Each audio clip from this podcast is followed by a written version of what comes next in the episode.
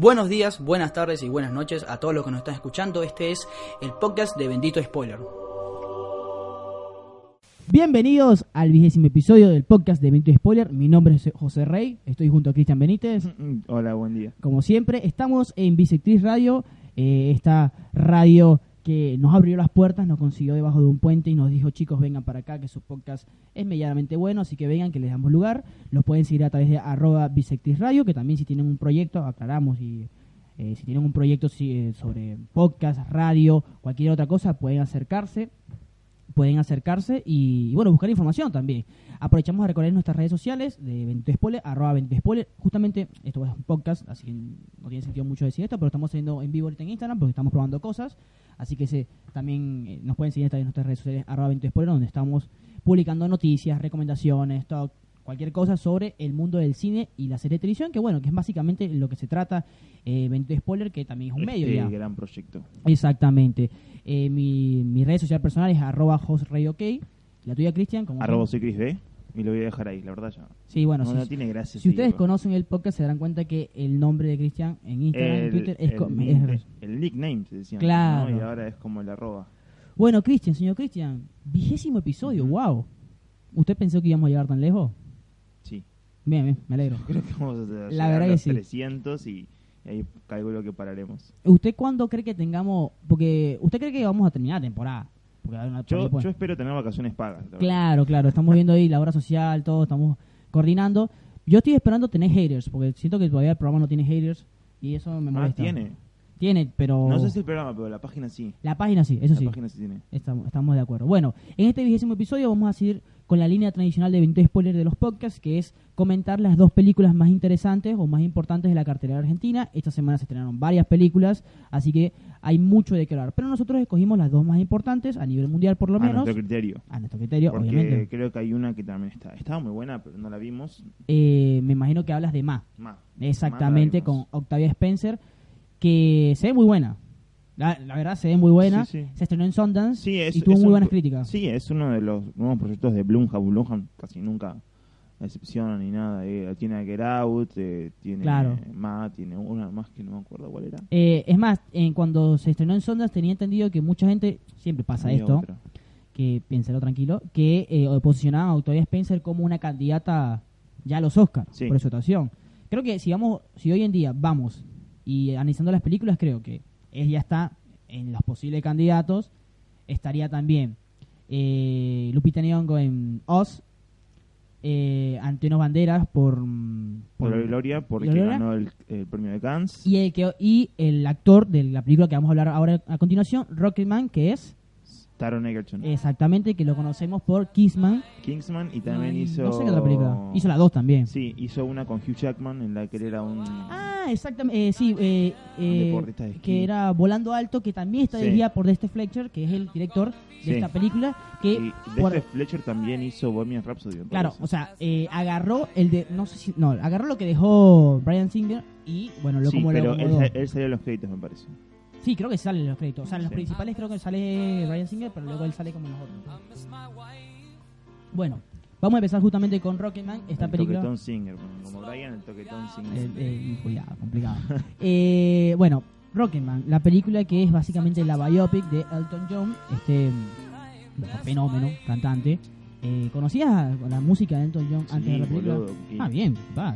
Igual eh, me sorprende que no haya, haya gente que no conozca. John. Yo entiendo que no haya tenido una, una penetración en, el- en Latinoamérica, quizás, pero en Estados Unidos y, Claro. y Reino Unido, Pero bueno, no- no- creo que llegó Claro. mucho más que Queen, incluso. Claro, igual- Llegando casi a los Beatles. sí, pero no nos vamos muy alto. O sea, Queen, todos conocen, bueno, no todos, pero luego la película es que explotó Queen, por lo menos. Lo en- que pasa es que acá ya conocíamos todo lo de Queen Claro, y no, no conocíamos todo lo de Elton John. Capaz conocíamos de oído, pero lo, lo básico. Claro, pero una canción así que escuchás al, al pasar y no sabes quién la canta y después ves la película o, o lo investigás en Spotify o algo y es de Elton John. Entonces, me parece que va por eso. Bueno, No, no eh, tuvo una penetración. Claro, para empezar, yo sé que, a ver, eh, no está bueno comparar, la verdad, pero eh, para que ustedes entiendan un poco lo, la dis- lo que marca esta película, hay que compararla con Bohemian Rhapsody, que es lo más cercano, y es que primero, esto es un musical. Bohemian Rhapsody No es un musical. no era un musical. Es un drama musical. Es un videoclip, película. Ah, bueno, es otra cosa, es otra discusión. Pero esta película de Rocketman sí es un música en el Entero, cual completo. entero, eh, o sea, La La Land, entre otros, o sea, es un musical, no hay, no hay por dónde ir. Donde el personaje cuando se enfrenta a los mayores desafíos empieza a cantar. Sí. Que hay mucha gente que yo no entiendo eso, que ¿por qué cantan si en una vida real no se canta? Y no, viste que hay muchos haters de los musicales. Eh, Yo quiero hablar de los giros de esta película, pero de manera diferente. Más adelante lo voy a decir. Porque eh, hay bueno, una- algo que me estoy dando cuenta por los comentarios de la gente en Claro. la sala y esta película la vi dos veces. ah, bien. Sí, la vi dos veces, entonces es como todo el tiempo salían, entraban y decían lo mismo. Eh, Qué raro. incluso me quedé en el cine para ver después eh, la otra película que vamos a hablar, eh, pero también escuchaba gente que salía de las salas y, y- y- tenían comentarios respecto a un, un aspecto de Elton John que después le vamos a hablar más adelante. Perfecto, bueno. Eh, primordialmente es un biopic, o sea, una película biográfica, y creo que es lo primero que tenemos que arrancar. ¿La película te posiciona bien quién es Elton John? Sí, para mí sí. Es una película que eh, desnuda la, el- no, no solo el carisma, sino el alma de este cantante, y tiene un gran mensaje, aquí lo hago más general, que es aceptarse a uno mismo. Lo cual es muy poderoso y es una película que a través del drama yo diría dramática, porque partes de comedia como tal. mm, no Eh, sé. no, ni siquiera no, no es una comedia. No. No, ni en pedo es una comedia. no, es eso. un musical y es un, es un drama. A través del drama Sí. y a través de las canciones y a través de algunos sucesos que nos van contando poquito y a poco. quizás, perdón, si se lo nomina a los Golden Globes, no sabes ya directamente. Calculo que va a ir musical porque es toda musical, Exacto. pero la categoría entra musicales y comedia, me parece. Exacto. Y la otra es drama, drama. La otra es drama bravo. Bueno, a- Eh, ahí va a haber como un conflicto de vuelta. Claro. Como siempre, como todos los años. Academia. Ya estamos con la academia. No, son los Golden Globes. Esta es la, ah, claro, los la Golden Globes. extranjera. Los Golden Globes. No sé, también. Eh, los Golden Globes le dieron mejor película a Bohemian Rhapsody. Ya no, no son parámetros de nada. no son parámetros. nada. Bueno, ¿qué le pareció Rocketman, eh, señor Cristian? Así rápidamente hablando. Ah, no, a mí me encantó. Sí, sí. Es una película muy buena, ¿eh? Eh, Muy siempre- buena. si se la está comparando demasiado con la, con la película de, de Bohemian Rhapsody. Pero, Pero es, por algo del tiempo, me, me imagino. a ver, si la puedes comparar, tiene, tuvo eh, pues, básicamente el mismo director. eh, el Eh, montaje ojo, creo que viene de lo mismo, la Claro. fotografía es casi Igual, la historia viene de vuelta de contando la historia de un artista, de un músico. Pero creo que esta es más profunda. Sí, obvio, obvio. Mucho O sea, más eh, Es más- estoy, estoy hablando de las comparativas que se le Claro, hacen. claro, ok. Entonces, sí, no, esta es mucho más profunda, se explora mejor, o sea, es Eh, mucho más amena. claro, Para mí la es superior a, la, a la otra, la Bohemian Rhapsody. Eh, quizás le falta como ese destello o, o esa cosita que fue eh, este, este chico, eh, no, este, este chico, ¿cómo se llama? Eh, Rami Malek. Ajá, Rami Malek. Capaz le faltaba como esa chispa que tenía Ryan Malek para hacer de Freddie Mercury, que para mí parecía más Mick Jagger que Freddie Mercury en algún punto. Ok. Pero tenía esa chispa, tenían como ese movimiento, esa, esa cosa, ese alma. Vos decís que te- es una es una de alma, sí, sí, totalmente. eso, lo que pasa es que Rami Malek para mí se la come en el escenario, Ajá. pero a nivel alma o No drama. muy feo, muy feo eso. se la come en el escenario. Pero fuiste tú, fuiste tú el, que, te el que se rió.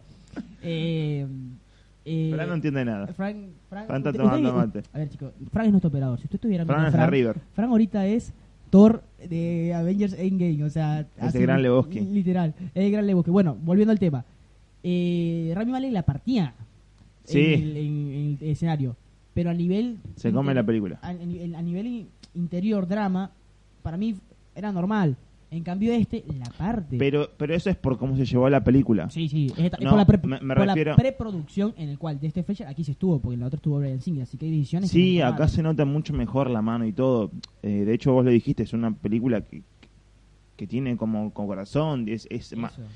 Esta película me pareció mucho más honesta, además, me parece como más pilla, tiene como estas cosas de, de, de hacer las cosas bien y, y hacerlas, porque, qué sé yo, tenías en Bohemian Rhapsody cosas que lo tratás de un drogadicto a Freddie Mercury, pero nunca lo ves consumiendo nada, solamente le, decís que es un Claro. enfermo y un Ni- adicto y todo, pero Ni nun- escena de sexo. Claro, nada, nada. Y acá, y acá está todo. Incluso ves el trasero desnudo de Taron Egerton con, Con el, el- trasero desnudo de Richard Madden, que que, es, eh, em, hace de John Reed, que era el representante Exacto. de Elton John en su época. Si no lo calculan quién es, es nuestro rockstar de King of Thrones. Sí. Y de último. el Acá está un poco cambiado, ¿no? no Yo no, no lo notaba tanto como. ¿Cómo que? como Richard Madden, no, no lo reconocí. Yo vi la de guardaespaldas Claro, guardaespaldas. y, y Game of No Thrones, sé. y acá ya está como un poco irreconocible, Es está un poco más, más viejo, ¿no? Es otra cosa. Eh, a ver, volviendo.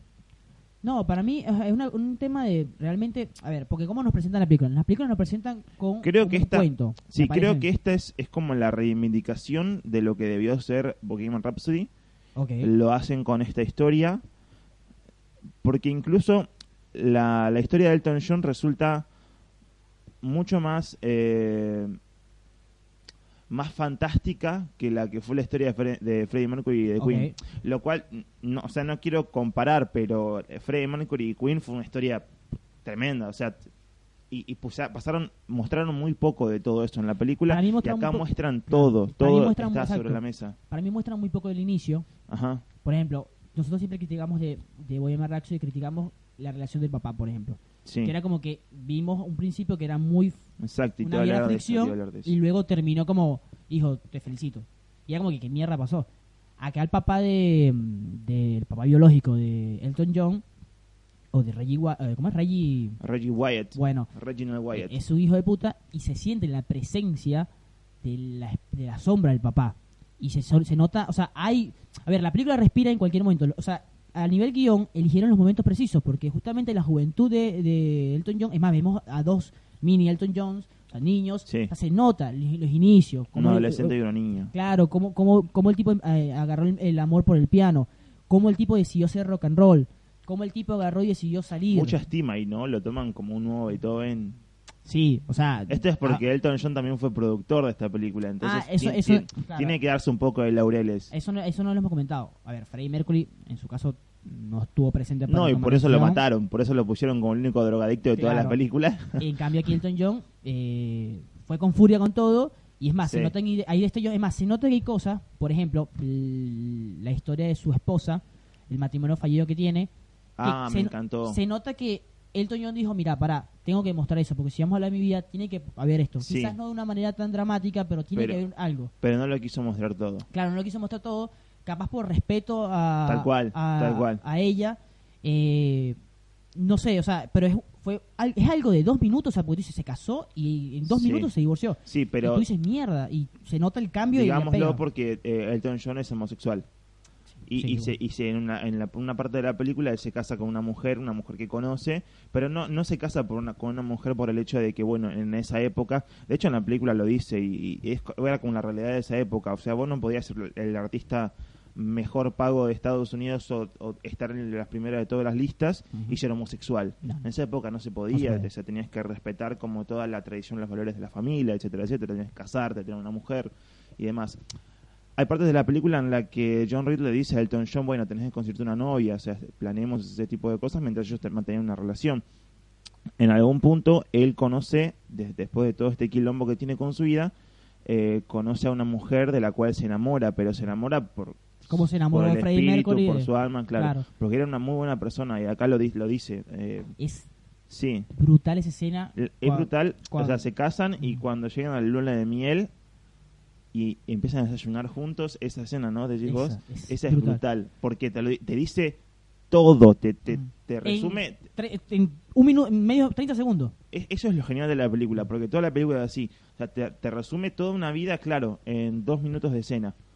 Eh, Tiene un poder de resumen bastante importante y bastante Igual, ojo. difícil de encontrar encima. Claro. O sea, ojo, repetimos, no quiero, no queremos caer en la comparación. Sin embargo, para entender mejor la película tenemos que compararla con Bohemian Rhapsody. Sí. El mismo hecho de cómo eh, Freddy eh, da a conocer que es homosexual, acá es mucho mejor. Sí, O sea, por eso, por eso, problema sí, por eso te digo que es mucho más honesta, porque Claro. lo dice. Y Todo el tiempo pasa. habla con la mamá por teléfono, le cuesta decirlo y cuando lo dice, la actuación también de... De hecho. Mercury dice que es bisexual, ¿no? Y acá, Sí, exacto. acá dice que es homosexual. Eh, Pero creo que tiene que ver con una cosa de Freddie Mercury también. Él no, Claro. no dijo que... Él nunca confirmó que era homosexual, si bien último día de su claro. vida. Eh, eh, la escena que cuando le, le confiesa, le confiesa a la mamá que es homosexual, que está interpretada por Bryce Dallas Howard, la de Jurassic, de Black Mirror. Muy y buena Jurassic World, mala. Es genial, ¿eh? Es, la, o sea, es Sí. la- es una mamá como que la quieres porque es como la mamá como que... Pero no, como, eh, a mí en eh, ningún momento me pasó que. No, no me pasó en ningún No, momento. a, a mí, a mí me cayó Sentí bien. un rechazo desde el principio. Claro, a, no, mí me caía bien, pero era como que, no, no hagas eso. Pero bueno, me caía bien. Y ya al final es cuando en realidad, cuando están. Eh, Elton viene a la cena con su papá y su mamá y su padrastro. Sí. Y ya en la parte final es cuando te termina de caer mal. sí, sí, es verdad. Porque le empieza a decir Porque como. que él, o sea, no hace como Fuiste el una de decepción y toda la bola esa. Exactamente. Eh, pero, bueno, esa escena cuando le dice y la manera, la, la actuación de la actriz, donde se queda como. Hay un minuto, como un 30 segundos de silencio, le dice, sí, yo sabía eso y algo así como. Tendrías que No en problema. privado. Claro. No tengo problema con eso, pero sabes que nadie te va a amar. O sea, Nadie te va a amar como es debido. Exacto. es- espero que no tengas problema con el hecho de que de que sepas que nadie te va a amar como es debido. No, o sea, la película está llena de momenticos que son devastadores y que al mismo tiempo son esperan- esperanzadores. Es muy buena, eh, en realidad es muy buena película que sí a nivel eh, Hay más devastadores que esperanzadores, Sí, pero el eh, final eh, tiene un muy buen final. Claro, eh, a ver, si quieres hablar más que todo del, del actor, no sé, ¿lo ves con posibilidades de Oscar? Una nominación. A Taron Egerton, Ujú. Sí, sí hay chances. sí, hay sí. chances. Ah, Te claro. digo, no, no tiene esa chispa, no, no tiene esa cosa que tuvo Rami Malek, pero pero me parece que... porque creo que no lo tiene, pero No, ojo, pero pero es un papelazo. Se come él, no, claro. pero se come toda la película y además haciendo de Elton John él es idéntico, es muy igual. Y, punto y lo hizo él. muy bien, Él sí, canta. sí. Sí, sí, canta sí. y Él- canta y baila, incluso creo que, no te lo voy a decir a ciencia, a ciencia, ciencia exacta, perdón, Claro. Pero él hizo la canción de Elton John en la película Sing, cuando él hizo de- del adolescente gorila. Ah, Empezaba a cantar, hizo, Ok. el- hizo la última, la, la- la canción de, le- de la parte final de Sing, la hizo acá también en la parte final de esta película de Elton John. Otra cosa que me, me gustó mucho es cómo funcionan las canciones y en qué momento exacto. Sí, Por ejemplo, Rocketman, que es como su, su canción, película, decir, su canción eh, number one, la primera, la mejor, es la, la ponen en el momento cuando él como que se intenta suicidar. sí. Y la manera en que él baja a la piscina, se consigue con el chiquito, empieza a cantar Rocketman, es muy buena, o sea, es muy bueno. El, el mismo hecho cuando le dicen, cuando es chico y le dicen... Eh, toda "No, la, que todo- cante". sí, todas las escenas en las que se conecta con su pasado son muy fuertes. Claro, porque también la película inicia en el presente cuando él quiere ir a rehabilitación y empieza a contar Sí. su historia y como que va contando su historia, pero funciona. Yo la verdad eh, es una película que, que tiene eh, creo que 90% de, de aprobación en Rotten Tomatoes, tiene muy buenas críticas y creo que funciona Sí, en en todos lados. Eh, es más, no hay, yo creo que lo, lo más importante es eso. eh, Funciona la película, sí. El actor, sí. La canción, sí. La coreografía, sí. La película ¿Tiene entera, alma? sí, Sí. la dirección también, la fotografía está Claro. bien. Las el- coreografías son muy lo- buenas. lo- el vestuario entero está todo basado en la vestimenta de él en la en el siglo pasado, ¿no? En todo el siglo XX y, y- y toda su carrera básicamente, o sea, la vestimenta de los conciertos y demás está todo bien hecho. Y creo que él como que le da el tiempo primordial a todas las personas que afectaron de manera positiva o negativa en su vida Sí, a la gente. Por ejemplo, hemos hablado del escritor de todas las canciones, que es mm, eh, Jamie Bell, que es, increíble. es Tom Holland básicamente. Eh, eh, es un Tom Holland, pero es claro. Tom Holland viejo, le va a 26. llegar un momento en el que ya que, no ojo, tengamos Jimmy Bell, pero lo tengamos Claro. a Tom Holland. Yo no, ni idea, la verdad no conocía la historia de Elton John, mucho menos iba a saber que Elton John no escribió sus canciones, o en su mayoría no escribió sus No, canciones. es fue él. como Luis Miguel. Luis Miguel no escribe nuevas Ah, canciones. mierda. O tiene canciones secretas, pero son las peores. Ajá. Y después tiene. ah, Hay alguien que no, no me acuerdo el nombre, pero era el escritor de sus canciones también. Entonces, este tipo que es una especie de, no sé, CIA, actualmente que CIA le escribió a todo el mundo, este tipo le escribía solamente a él. Sí, Pero es muy bueno como vemos el crecimiento de cómo empieza de la nada hasta llegar a Los Ángeles y presentar su show y todo. Eh, otra escena a analizar me parece que es la de eh, al final cuando el tipo como que se disculpa, habla con todas esas personas que le influyeron, influyeron en su vida sí. y literalmente están ahí, el tipo les habla. Y al final se abraza con el chiquito y le dice, "Te- me quiero como soy y eso es lo importante. Sí. El- es- Sí, la verdad Es que. muy buena. No, por eso te decía, eh, lo- la, la conexión que tiene con su pasado, o sea, todas las escenas en las que él siempre hablaba con su él pequeño o con su padre o con su madre, o esa escena incluso la que decía al final funciona bastante bien. O sea, porque te quiere plantear como una, una cosa de, sentimentalismo y de potencia y de poder que termina funcionando bastante bien. Incluso hay una cosa que, que no la voy a perdonar a esta película, que me hubiera encantado ver su reacción a la muerte de su abuela, porque Elton John es una, tenía una relación excelente con su abuela, no así con su padre y no así con su madre, con lo cual eh, calculo que en cierto punto él de su vida se habrá dado cuenta de todo el aprecio que tenía su abuela hacia él. Entonces la escena, la muerte de la abuela, me hubiera gustado que la pasen, cosa que no, no sucedió. Claro. Y, y creo que ese momento iba a ser como el culmine de toda la potencia Es y el si- poder. Y te- Claro, y si te pones a pensar, la película termina, o sea, el tipo como levanta, o sea, levanta la cara, como que se acomoda y es que termina la película, porque hay una Sí. escena donde hacen como un videoclip y listo. Sí, hace el videoclip de, de- de- Eh, del tema que no, no ah, para cerrar- Sí, para lo, cerrar- ¿Lo querés googlear el tema? Ahorita lo he buscado, nuestros amigos de Google están buscando ahorita. Eh, para cerrar el tema, habías dicho que había algo que, que llamaba la atención de la gente que salía y entraba de la película. ¿Qué era eso? Sí, no, eh, relacionado también a, lo- a los haters, que son... Ah, un comentario... Sí, sí. Son, son comentarios siempre referidos a que no le gustó la película porque... Por, por la honestidad de la película en sí, porque lo, lo, lo presentan a Elton John como un personaje. Esto ya va desde la opinión pura y propia. Claro. eh, con un personaje que todo el tiempo se drogaba, que decía que era alcohólico, adicto al sexo, que era homosexual, que tenía problemas, que era una persona común y corriente, y hay demasiados comentarios de gente que dice que no le gustó porque el chabón era un drogadicto, Bueno. porque era un alcohólico, Bueno, chicos, o, o porque incluso hay gente que no le gustaba porque era homosexual. Ok, tranqui. Entonces sí, no, bueno, yo también voy a esos cines a ver esas películas, ¿no? Voy a estos barrios Nada, chicos. Eh, y bueno, esa es la gente que vota por Bohemian Rhapsody. Listo, ya está. Es la verdad, lastimosamente. Sí, porque Bohemian Rhapsody básicamente nunca dijo que era. nunca dijo, eh, Freddie Mercury nunca dijo que era homosexual. Entonces, Yo creo que capaz le gustaba a la gente Claro. por eso. eh, el, Bohemian Rhapsody ni siquiera hay que si el bigote lleno de cocaína, nada, no hay nada. No, había cocaína en la mesa. Ni siquiera se decía era cocaína. Capaz era un trozo de Claro. harina y ni, ni te dabas cuenta. Eh, no, la verdad que eh, no nos extendemos más porque es una película que tienen que ir a ver y bailar, justamente, o sea, que es imposible Sí, que el pie no sí. se te mueva. porque- También lo, lo, lo piola y lo pillo que tiene toda esta película es que pasan eh, todos los temas enteros de él. Sí, Sí, eh, no, no, no, no del, de la totalidad, pero no vas a ver un videoclip como lo que fue Bohemian Rhapsody, sino que vas a ver mucha No va a gente bailando sus temas, claro, no vas a él al... cantándolos todo el tiempo. Eh, eh, Taron Egerton, la verdad que se come la película porque él baila, canta, actúa, hace todo bien. O sea, no vas a ir a ver, a un- no, vas, Sí. eh, no vas a escuchar el playlist de solamente... de- No, de- no, no, no, no, lo vas a escuchar a cantar en serio. Bueno, eh, Cristian, señor Cristian, esta fue nuestra, ah, nuestra reseña de Rocketman, por favor. Vayan, hagan su favor y vayan a verla. Antes de pasar a la siguiente película, eh, el día que estamos grabando esto, cumpleaños Clint Eastwood, 89. Director, productor. Hablando de gente que no le gusta homosexuales, ni drogadictos, ni Muy alcohólicos. Eh, nuestro republicano favorito. Eh, ¿ah, mi republicano favorito es Schwarzenegger. Bueno, está bien. Sí, obvio, bueno, ok. Eh, ¿Alguna película favorita de, de, de Clint Eastwood?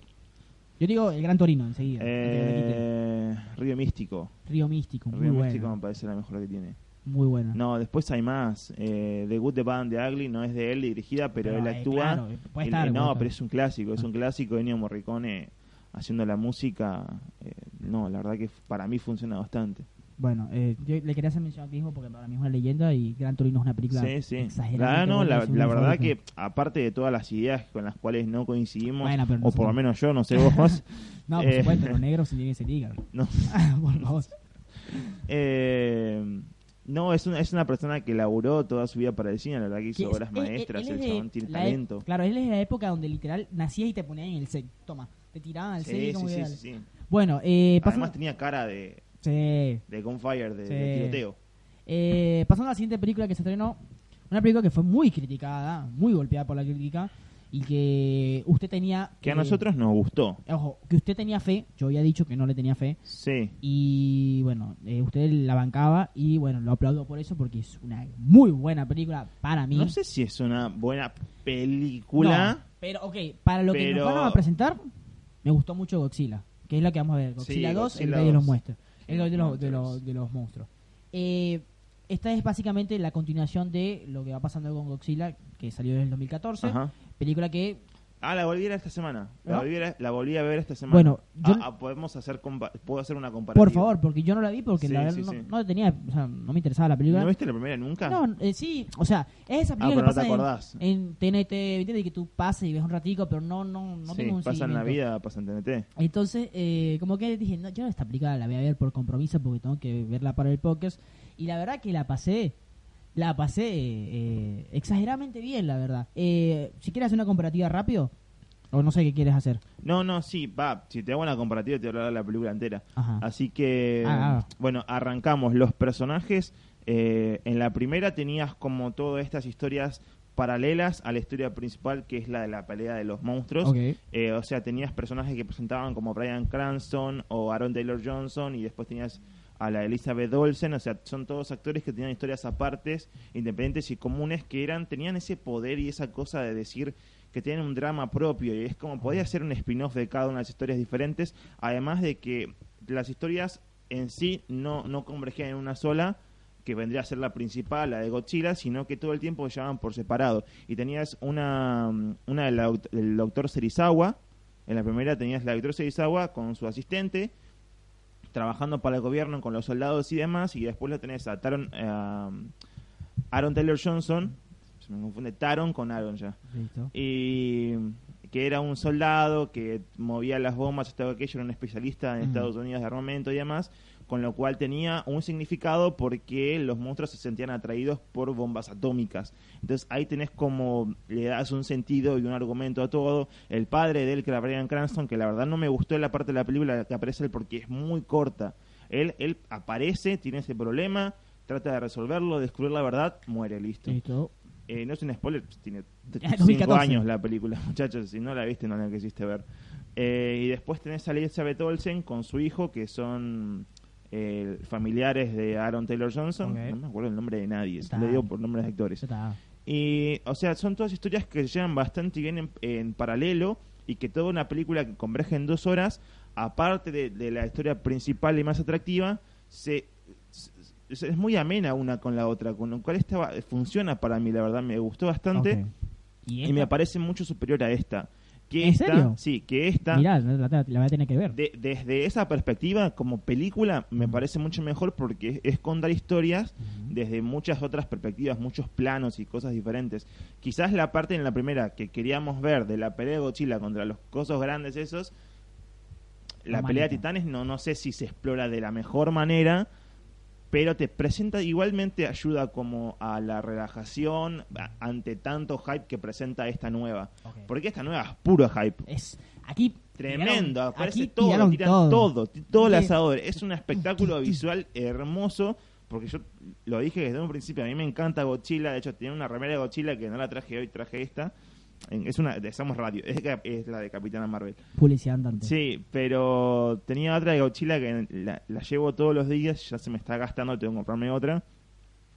Eh, pero es lo que esperaba, la verdad, con esta nueva película. Esperaba que te muestren todo eso, todo, toda la carne y todo el, eso, la pelea, lo- las piñas, las patadas, que se caguen a trompadas entre monstruos, más presentándote 17 nuevos titanes. Acá no hay 17, hay co- como menos, pero, menos. pero el, el número que te tiran es 17 titanes, con lo cual la convergencia de todos los titanes y la pelea entre lo más importante que es Ghidorah, o Ghidorah, o como le quieran decirle, y Godzilla, Eh, tremendo.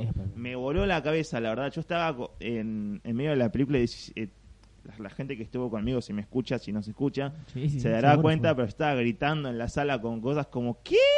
No Bueno, y cosas así. esta película, No- eh, yo no vi la primera, pero le- le- hablas que hay un, temas dra- dramáticos de Sí, sí, viajes. tiene muchas historias y Claro. drama, cosa que Es- acá no. Acá, solo se- hay uno, acá solo hay una historia que principal. es básicamente un drama familiar. Sí, y todo.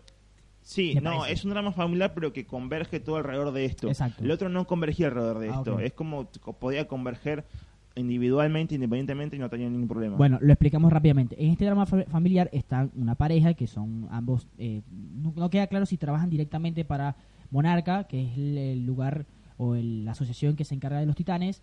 No queda claro si trabajan directamente con ellos, si están relacionados. Qué no sé. ordinario todo, ¿no? Se llama Monarca, Sí, Rey sí, de los es- Monstruos, Larga Vida al Rey. Bueno, en fin, eh, en los sucesos de 2014, uno de los hijos, Andrew, de esta pareja, muere. Por- porque básicamente porque Godzilla destruyó todo. Destruyó o sea, todo o sea, San Francisco. no es- Andrew no eres especial, murió mucha gente. Era todo lo que se dejaban de Man of Steel, que destruía toda una ciudad. Bueno, acá peor. Acá peor. Y si ven la segunda, olvídense de Río Janeiro, de Nueva York, de todo eso, porque no existe más. No, igual en esta segunda hicieron que evacúen todas Ah, las ciudades. la Una no, pero todas las demás sí. Bueno, Una eh, porque era de pobres, era de. México, extranjeros encima de esas cosas. Eh, la pareja es Vera Farmiga, que interpreta a la doctora Emma.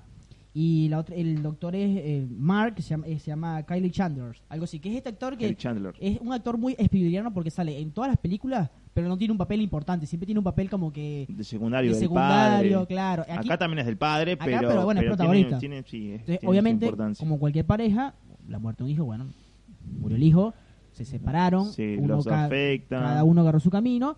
Y eh, la- también tiene otra hija que es Millie Bobby Brown, que es que hace de Madison. Para mí la película tiene, el que ya vio esto, para mí la película tiene un problema claro, que es Millie Bobby Brown. ¿Por qué? A ver, la película empieza No coincide. a ver, yo digo, digo el problema. A ver, tenemos dos vertientes: los titanes y el drama familiar. Los titanes no le vas a pedir mucho porque no es algo tangible, es ficción, Ajá. listo. Ahora, el drama familiar, y sí es un poco tangible. Y la verdad que para mí funciona el drama familiar. ¿Qué pasa? Porque es entendible lo que está pasando a esta familia. Ahora, la tipa está en, en China, ve a la familia que está con su hija, con Millie Bobby Brown, y es un- está en un laboratorio. Sí. Y la hija que tiene, qué sé yo, 13, 14, la tipa es una crack. O sea, entra al laboratorio sin protección, habla con los monstruos, con todo. O sea, pará, qué mamá más irresponsable. Yo la broma y que, boludo, eh, tu hija no la meta en ese no problema. la no la mete en ese problema. O sea, la tipa, la, la- la tipa es su casa, literal.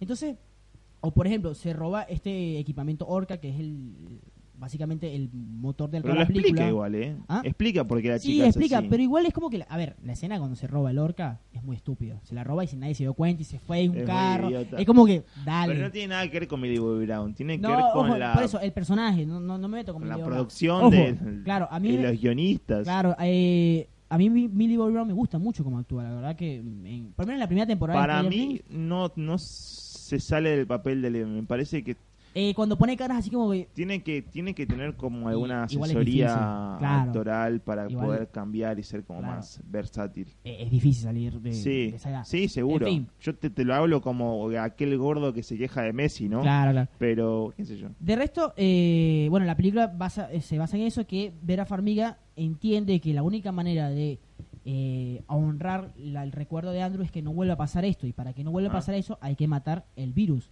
y el virus es nada mente que la humanidad.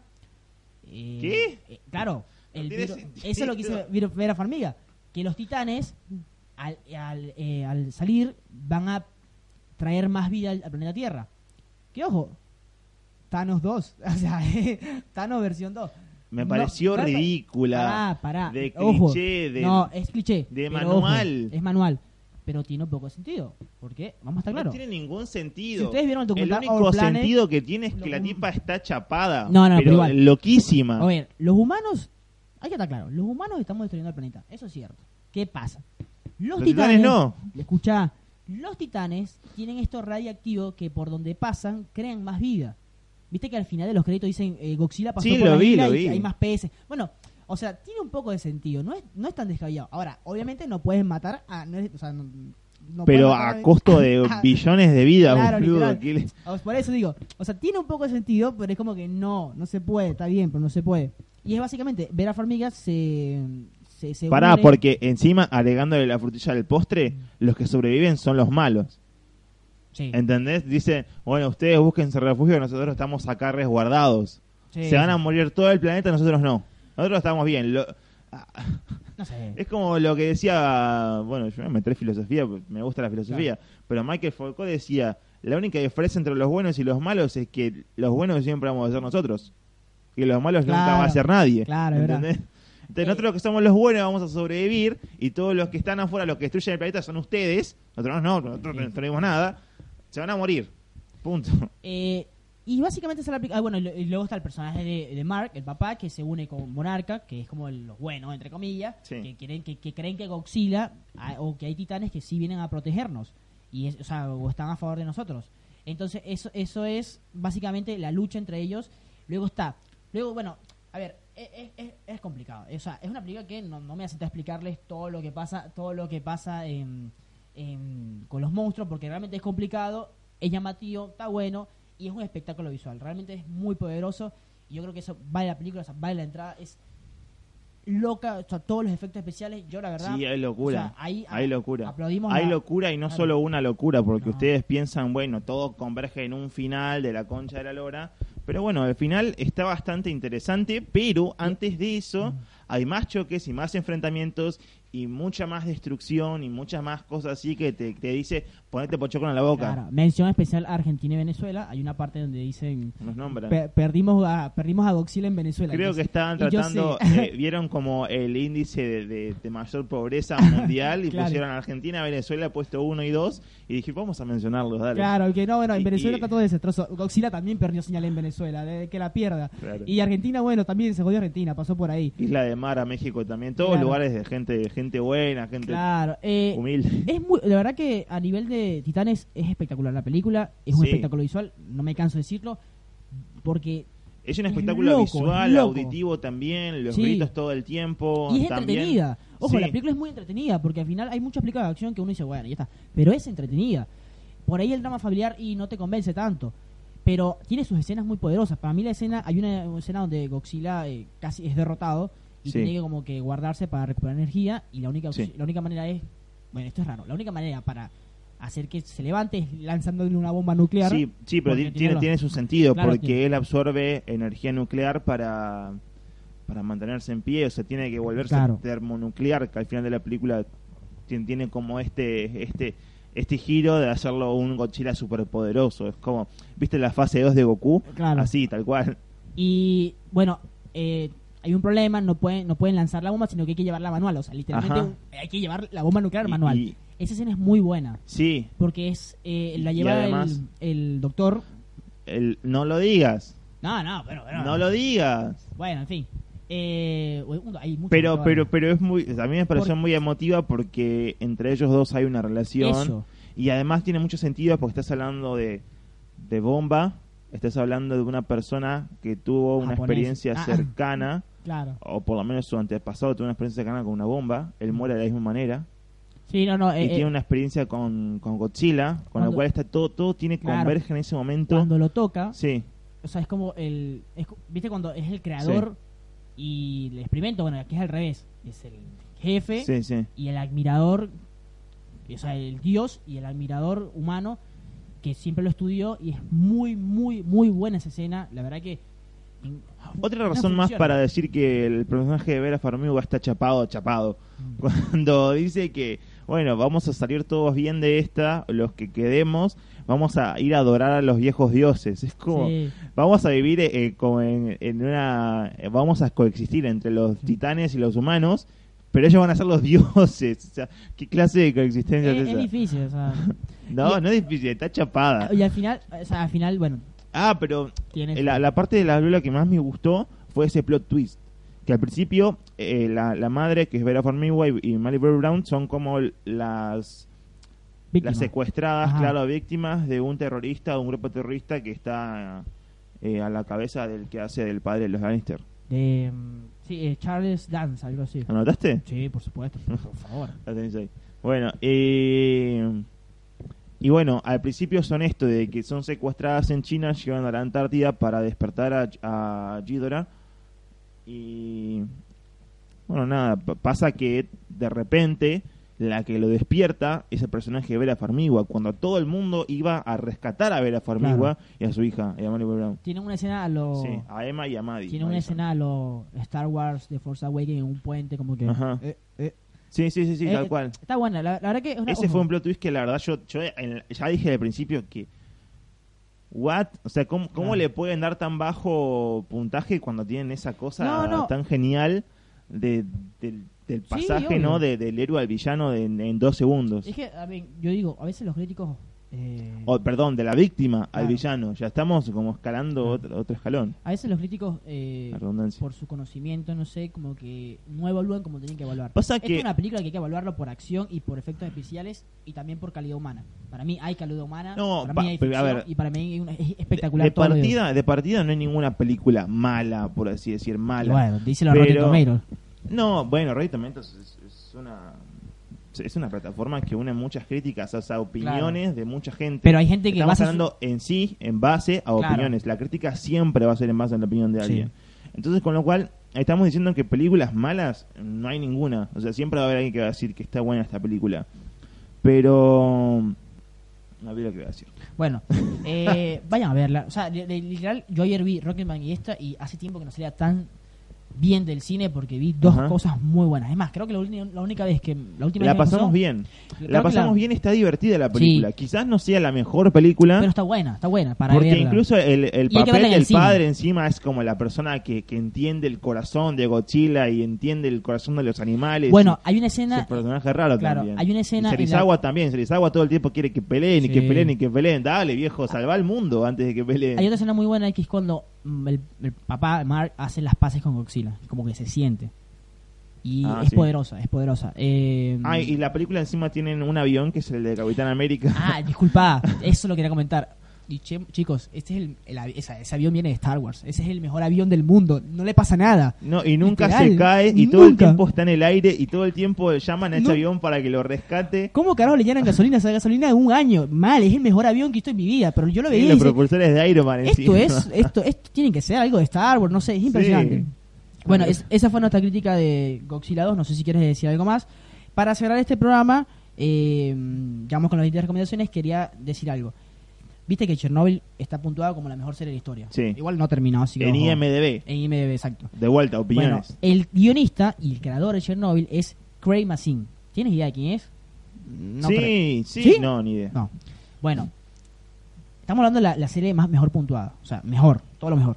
¿Saben qué película Eh, anteriormente tanto. hizo este tipo? Hizo Scary Movie 3 y 4. Superhero Movie.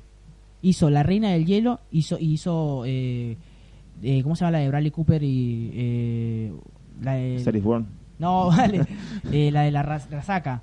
Oh, se me olvidó. Eh, La de la resaca. sí, ¿Qué como pasó ayer? O Hangover. Ok, eh, ¿qué pasó ayer 2 y 3? Todas esas películas... La en 2 Rot- es muy buena. Ok, todas esas películas en Rotten Tomatoes tienen menos de 30% de aceptación.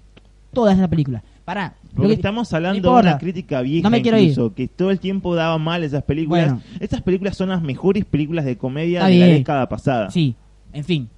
Este tipo, tan criticado, porque al final los críticos ven eso lamentablemente, está siendo la mejor serie, creó la mejor serie de la historia hoy en día, según IMDB. Así que chicos, no se dejen llevar por lo que vean, siempre den la oportunidad a las personas. Eh, ¿alguna- No, pero hay muy buenos resultados en la gente encima que pasa de la comedia al drama to- eh, todo el tiempo. Se ríe todo. Melissa. McCarthy, lo tenés a Zac Efron incluso Melissa haciendo- McCarthy en el Girl Friend. Sí, sí. Rápidamente, ¿tienes alguna bendita recomendación? Yo la tenía por ahí, se me fue. Tengo varias. Eh, Ay, no me acuerdo. Bueno, mi bendita recomendación no importa, porque ya nos vamos. Es una película que no nada, nada que ver con lo que hemos dicho, se llama Ha vuelto. Es una película de alemana, pongan en Netflix, Ha vuelto. Ah, tengo una. ¿Qué pasaría si Hitler volviera en el 2014? Ah, sí, es sí. genial. Yo la vi porque me la mandaron a ver y es muy buena. Es un cago de risa y también te- ves, la, ves la película y te, te da miedo a la sociedad porque dices, pará, pero esto no ya no había pasado y la gente como que sí, los inmigrantes sí, los negros Ah, sí. la quiero ver, no la vi, pero... No, la- es la genial, es genial. Es ver. alemana, tiene un humor exquisito. Eh, señor Eh, la, la mía hablando de, de, de monstruos gigantes tiene que ver Cloverfield. La, la primera de Cloverfield. Ah, ok. La primera, Sí, y si quieren, si quieren, para mí la mejor como película es la segunda, que es en Cloverfield Lane. Pero la primera, comiencen con esta, que es la, de- es la creo que la primera de J.J. Abrams, es su obra prima. Claro. Eh, Eh, Cloverfield. Cloverfield, el. Cloverfield, dos puntos monstruos. Estamos, estamos está hablando con- Cloverfield, Claro. eh, Cloverfield Lane o algo. Bueno. Cloverfield Lane. Búscala en Google, Frank. Avenida Cloverfield. Eh, le estamos hablando a Frank, nuestro operador. sí, y después la tercera ya es mala. La Pero... tercera es de Netflix. Creo, y creo que están haciendo una más Netflix. Creo. Sí. Bueno, Bueno. pero la primera que ellos hablan es genial. Sí, Eh, es- sí. Porque encima está todo grabado al estilo de actividad paranormal, con esto de la idea de las cámaras y Blair Witch y toda esa cosa, pero con un monstruo gigante que destroza todo Nueva York. Y ves como toda la, la producción es genial porque tienen como soldados y armas y cosas que explota todo. Todo genial, todo explosivo, todo, todo, todo. Vamos. Es divertida. Sí. Bueno, este fue el vigésimo episodio de del podcast de 20 Spoiler. Ha sido un Sí. placer como siempre. Eh, nada, si les gustó, por favor, compártanlo, háganlo conocer y sigan en nuestras, nuestras redes sociales, arroba 20 Spoiler, personalmente arroba José Rayo Ken, Cristian. Arroba CXB. Y espero que le hayan disfrutado. Esto fue 20 Spoiler en Bicicleta Radio, así que también pueden seguirles arroba Bicicleta Radio. Nos vemos en el próximo episodio, señor Cristian. Chau, chau.